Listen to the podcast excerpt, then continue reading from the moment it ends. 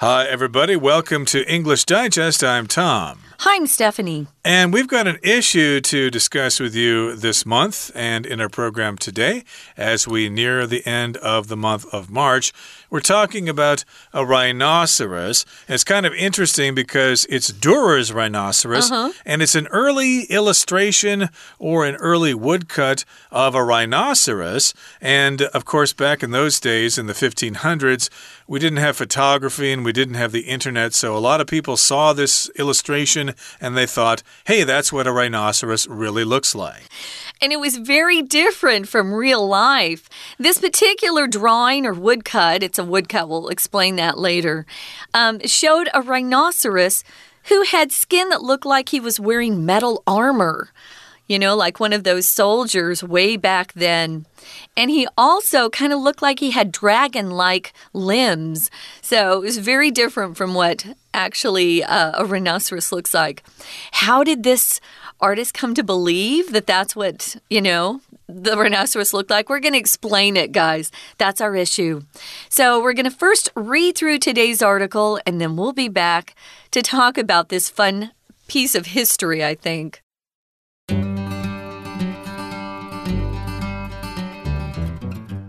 If you asked someone in 17th century Europe to draw a rhinoceros, what do you think they would draw? The answer might startle you. A horned neck, skin like a suit of armor, and scaly dragon like limbs. Europeans were aware that rhinoceroses existed by this time. But how did they come to believe they had this bizarre appearance? At the beginning of the 1500s, a rhino named Ganda was given to King Manuel I of Portugal by one of his newly established colonial territories in India.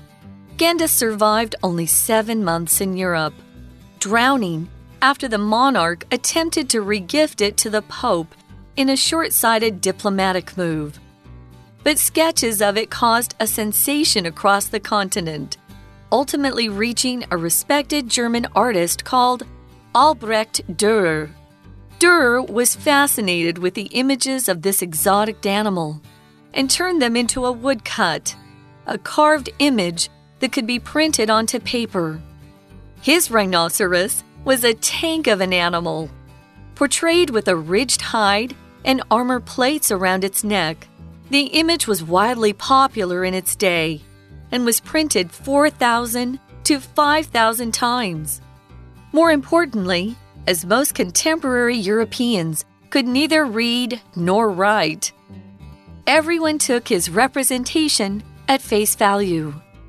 Had it not been for Dürer, the misconception that rhinoceroses were mighty armored monsters might have never taken hold in Europe.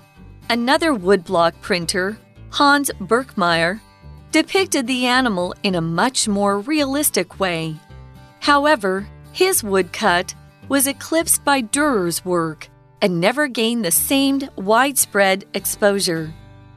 Europeans would continue to believe in Durer's fantastical beast for another two centuries until more rhinoceroses were brought to Europe in the 18th century.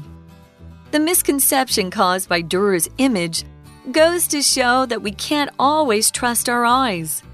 Some things need a little more investigation. Okay, everybody, let's talk about the contents of our lesson for today. We're talking about a German artist by the name of Albrecht Dürer, and this person drew a picture of a rhinoceros, but uh, didn't really draw a picture. It was actually a woodcut. So Yeah. that's one way of illustrating something. You use a piece of wood and you carve an image into the wood, and then later you can slap some ink on there and then stamp it on a piece of paper, and you get yourself a picture. So, of course, this was an illustration or a woodcut of a rhinoceros done by the German artist Albrecht Dürer. Yeah, back in the olden days, that's how we had illustrations in books. So uh, they would just have to carve it first, and then they would be able to pre print it in several copies of the same book. So we're talking about that beautiful animal, the rhinoceros. I know lately in Taiwan, uh, Tom, maybe this has been your experience too. When I record for com uh, companies, especially for kids things, we end up teaching them rhino mm. and not the full name of the animal, but the full name is rhinoceros. Right. And sh you should probably learn both um, because. I tend to say rhinoceros rather than rhino myself, but mm. you know, English is my language, so it's easier, I know. But learn the full name of the animal and not just rhino. Yeah, Dürer, he was a German, and this was his interpretation of the rhinoceros. We're calling it wacky because it's kind of funny, kind of silly, something that uh, is unusual that you'd laugh at. You can call someone wacky if they're kind of fun and they're the class clown, always kind of wacky or his clothes are a little wacky. He's a little wacky, a little different. Um, but it was a wacky woodcut, and it confused a whole continent. Uh, we're talking about Europe here for quite a few decades, actually. right. Uh, Europeans, of course, had uh, false impressions of a lot of parts of the world, and this is uh, an explanation, possibly, of why they misunderstood things. They just had this image and they thought, hey, that's what a rhino looks like, so right. we're going to believe that.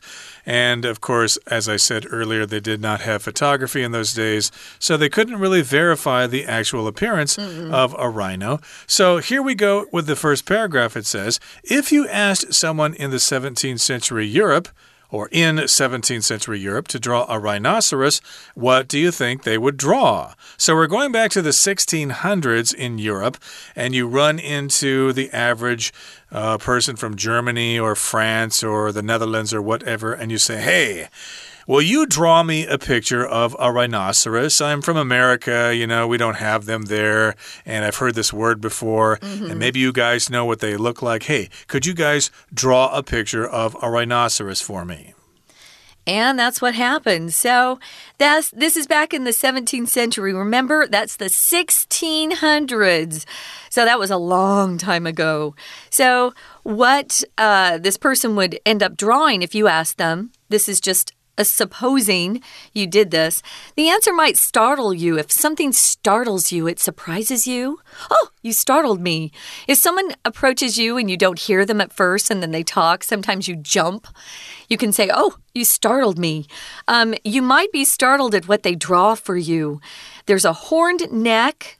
Hmm, skin like a suit of armor. We'll either say a suit of armor or a coat of armor. Um, that's that metal uh, clothing that uh, warriors or soldiers would wear long ago so that they wouldn't immediately die in battle. Um, they didn't have guns back then, but they had horrible instruments to kill people with, especially swords and knives, so that armor would protect them. And then they had scaly, dragon like limbs. So, dragons usually have bigger limbs than rhinoceroses you know, to begin with. But scaly just means the kind of skin that a fish or a snake has. Uh, it's got a lot of scales on it. Mm -hmm. uh, I guess uh, dragons also are drawn with scales. Yeah. And scaly is the adjective here. So, yes, it had limbs, which would be its legs. The limbs had scales on them. They were scaly like a dragon. And Europeans were aware that rhinoceroses existed by this time. But how did they come to believe they had this bizarre appearance?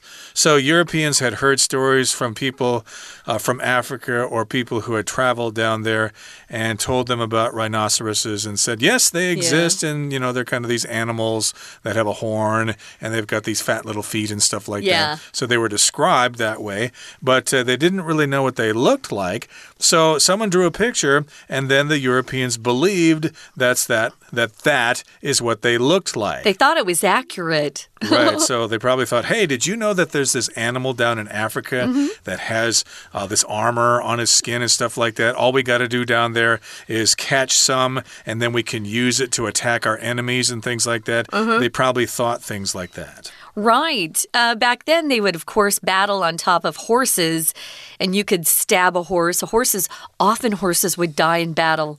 But if you could get a rhinoceros with armor on it already, which they believed it had, it would protect their animal, I guess, that they were riding on. Of course, you can't do that because rhinoceroses don't come with a suit of armor. Now, at the beginning of the 1500s, the rhino was given a name Ganda, and it was given to King Manuel I of Portugal by one of his newly established colonial territories in India. Back then, the more developed, stronger, richer countries would invade smaller, not always smaller, but just poorer countries who weren't as uh, technologically or de more developed countries like India. They would invade them and take control, and they would rule them as if that land was their own. We called them colonial territories. This happened quite a bit back then. Spain was very strong at this point. They invaded India and took control. Well, they discovered there were rhinoceroses there. And so, wow, that's a cool new animal we've never seen before. So the king probably commanded his soldiers uh, to bring back one of these uh, rhinoceroses because he wanted to use it for a particular purpose. Right, but uh, Ganda, the, the rhinoceros, survived only seven months in Europe, drowning after the monarch attempted to re gift it to the Pope in a short sighted diplomatic move. Mm. So they did bring a rhino back to Europe, mm -hmm. but it did not survive very long. It only lived seven months in Europe, and it drowned uh, after it was given to the Pope as a gift. Now we're talking about King Manuel I of Portugal, so that's a monarch, a leader of a kingdom, and this monarch tried to give it as a gift to the Pope. Remember, it was, was a gift first uh, to King Manuel I, uh -huh. and then he decided to use that animal as another gift for someone else. I don't know if you've ever done this with anybody, but maybe somebody gave you a gift that you didn't really like, but you didn't want to hurt the person's feelings, mm -hmm. so you said, Thank you very much, I love it. And then maybe a couple of weeks later, you decided to wrap it up and give it to someone else as a gift. So that's what happened with Ganda, the rhinoceros here. Uh, the uh, king uh, of uh, Portugal there tried to give it to the Pope, which is the leader of the Catholic Church in Rome. Yeah, regifting is kind of popular these days. Uh, we'll often get gifts that, you know, maybe we have one already. That's another problem. So you just wrap it up again and give it to somebody else but you better make sure that the original uh, person who gave you the gift doesn't find out. That's not cool. That will hurt their feelings. We're going to talk more about this, guys, because we have some more uh, vocabulary words in this particular paragraph. So let's take a break right here, listen to our Chinese teacher, and then we'll be back. Hello, everyone. 我是派老师。今天讲解的是三月份 Unit Fifteen Dürer's Rhinoceros。The wacky woodcut that confused a continent。这是一篇克鲁兹选择的练习题，内容与犀牛有关。大家应该都在动物园里看过这种体型庞大的动物，对于犀牛的外观有一定的认知和印象。不过，在十七世纪的欧洲，还是有许多民众没有亲眼见过。他们对于犀牛的印象受到德国艺术家 Albert Dürer 版画创作的影响。以为犀牛具有隆起的兽皮以及被盔甲围绕的脖子。好，我们现在一起来看看学习重点。首先，请看到第一题，前文提到，如果请十七世纪欧洲人画一只犀牛，你觉得他会怎么画？空格，本句冒号之后，他们画的犀牛会有长角的脖子、盔甲般的皮肤以及龙一般。布满鳞片的四肢，现代人看了可能会：A. relieve 是减轻、舒缓的意思；B. inform 告知；C. startle 是吃惊；D. tease 是嘲笑、取笑。所以，我们从上下文来推断，答案选 C. startle。现代人看了会相当吃惊。接着，我们看到第二段。从第二段，我们得知欧洲人最早是怎么认识犀牛的。西元十六世纪初，葡萄牙国王曼努埃尔一世从印度新建立的殖民地取得一只犀牛，名为 Ganda。不过，Ganda 到了欧洲七个月之后就死掉了，而且是溺死的。葡萄牙国王把它当做外交礼物，当时呢想要转赠给教宗。不幸的是，这只犀牛后来就死掉了。We're going to take a quick break. Stay tuned. We'll be right back.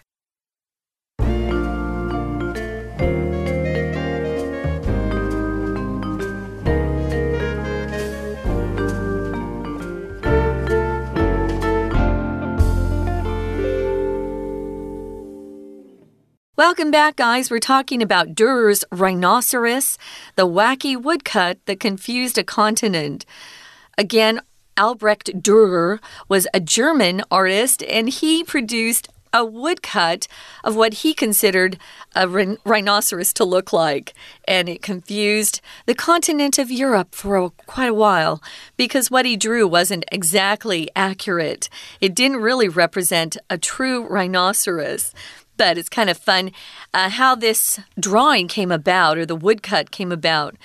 Okay, so the king of Portugal has this rhino, and then he tried to regift it to the Pope, and that was in a short sighted diplomatic move. If something's short sighted, you don't really think too much ahead. You don't really think about the consequences. So he thought, hmm, I think I'll give this rhinoceros to the Pope as a gift, but the king did not think about what would happen to the rhino. Would it be able to survive in the Vatican City or something like that? So it was very short sighted. He just kind of did it on impulse. He didn't really think it through, and it was a diplomatic move. Uh, that just means he was trying to have better relations with Vatican City there. So, yeah, diplomatic means having to do with diplomacy or countries uh, interacting with each other for their mutual benefit. Yeah, if you talk about diplomats, they're representatives from one country that go to another country to encourage communications between those two countries so they don't end up fighting or, you know, break out into a war. Um, it's called international relations if you want to study it in, in, school. Politics international relations. So yeah he gave it to the pope but it seems like the pope didn't know how to take care of this rhinoceros if someone gives you an animal, you should probably find out how best to take care of it first. Mm. Um, we know that rhinoceroses love the water. They live near rivers because they love the water. But this poor rhino uh, drowned to death. So we're not sure what they did to this poor rhino. It's so sad. He didn't even live very long. He lasted seven months. Now, uh, there were sketches of this unique and extraordinary animal that were causing a sensation across the continent. If something causes a sensation, it means, ooh, something's really cool and lots of people are talking about it. Maybe it's a new design or a new invention. It caused a, a sensation. But uh, ultimately, it reached a respected German artist in Germany, and the artist was Dürer that we've been talking about. Ultimately, here just means at the end of everything you're talking about, or at the end of a process, ultimately or finally, it reached the German artist Dürer, and he's the one that came up with this wacky woodcut. So the rhino is in Europe, and uh, people did sketches of it.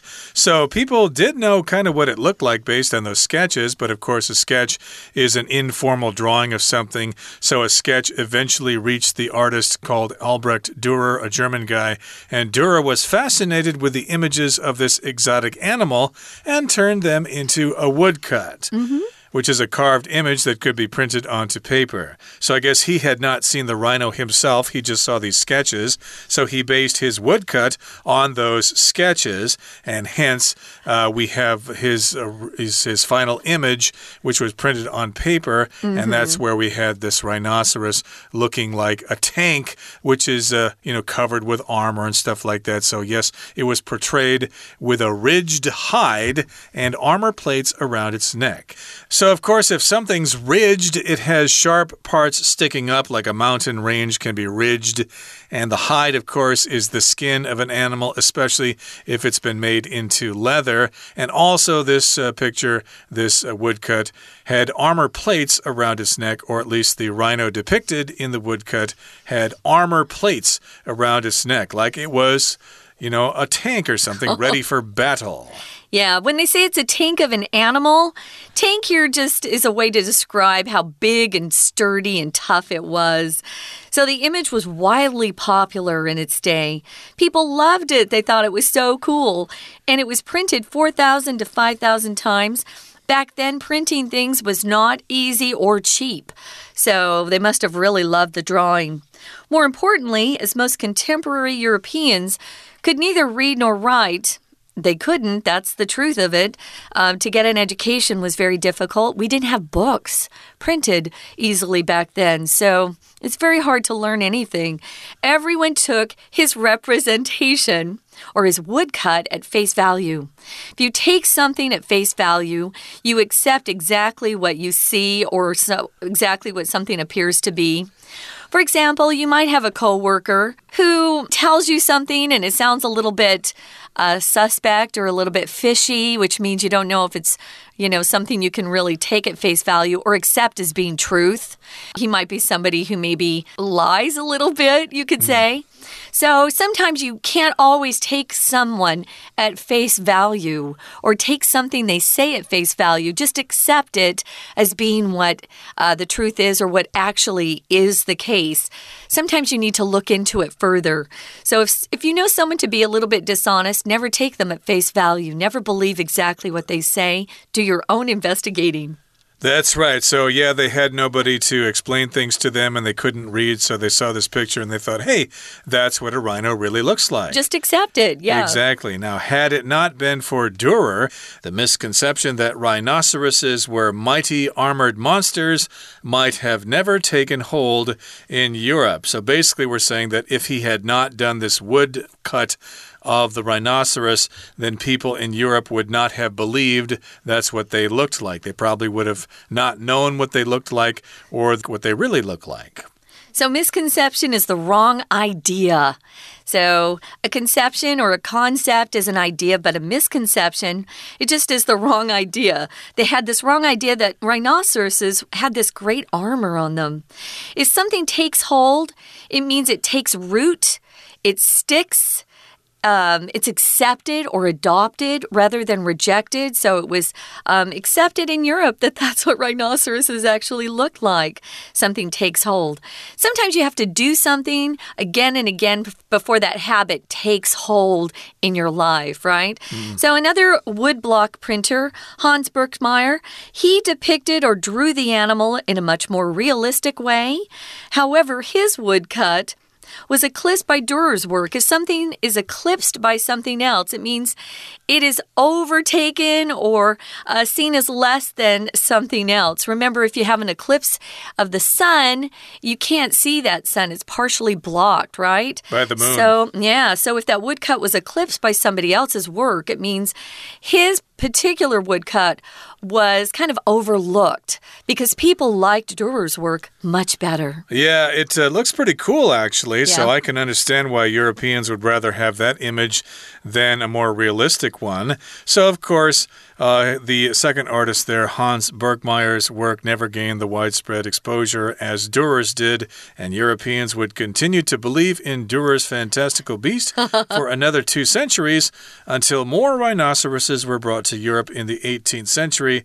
And so by then, the Europeans finally figured it out that uh, that's not really what rhinoceroses looked like, but no. kind of uh, tells us that maybe there were a lot of things that Europeans did not understand about the rest of the world, and maybe that's uh, why there was col colonialization, colonization, and stuff like that. Who knows? It's just a theory.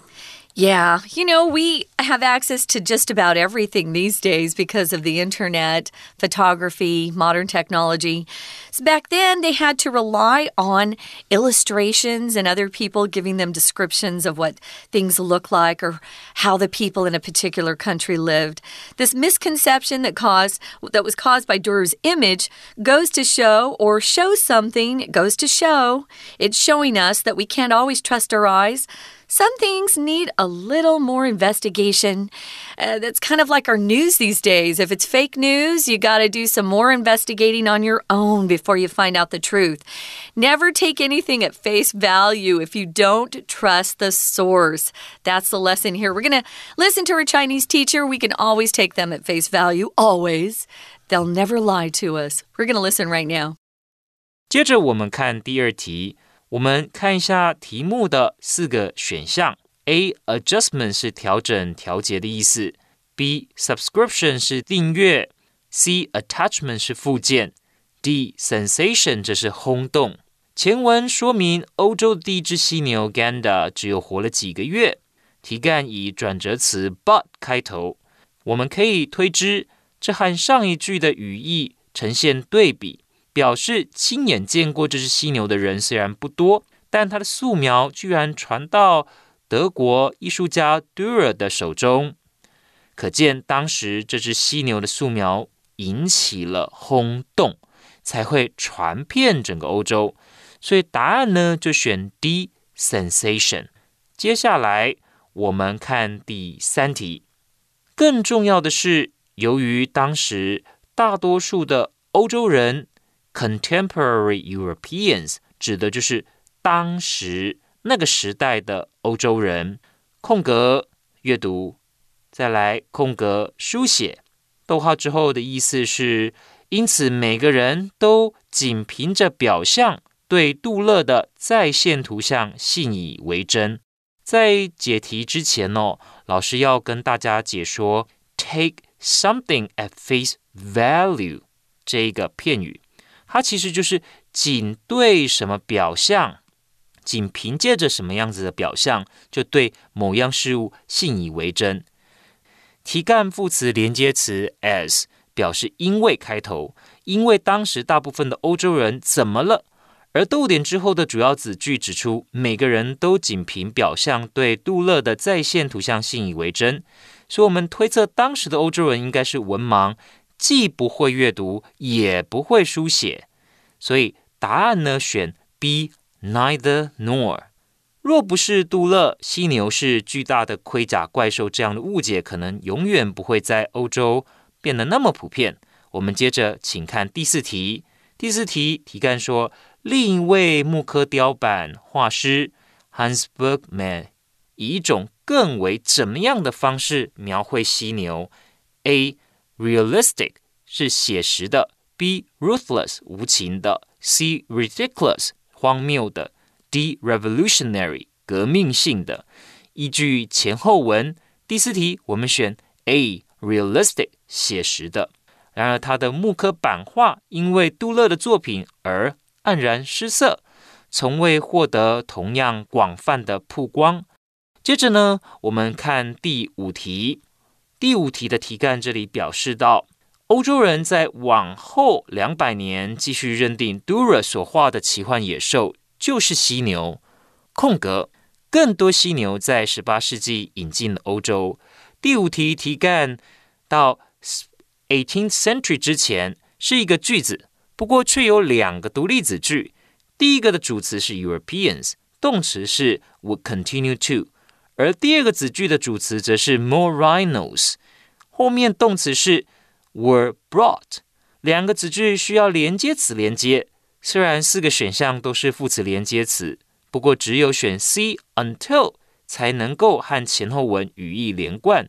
句意的表示就是，直到西元十八世纪，有更多的犀牛引进到欧洲之前，欧洲人都一直认定。Dura 所画的奇幻野兽是犀牛，这样的误解长达了两个世纪以上。就是我们针对克洛兹选择所做的中文解说。谢谢。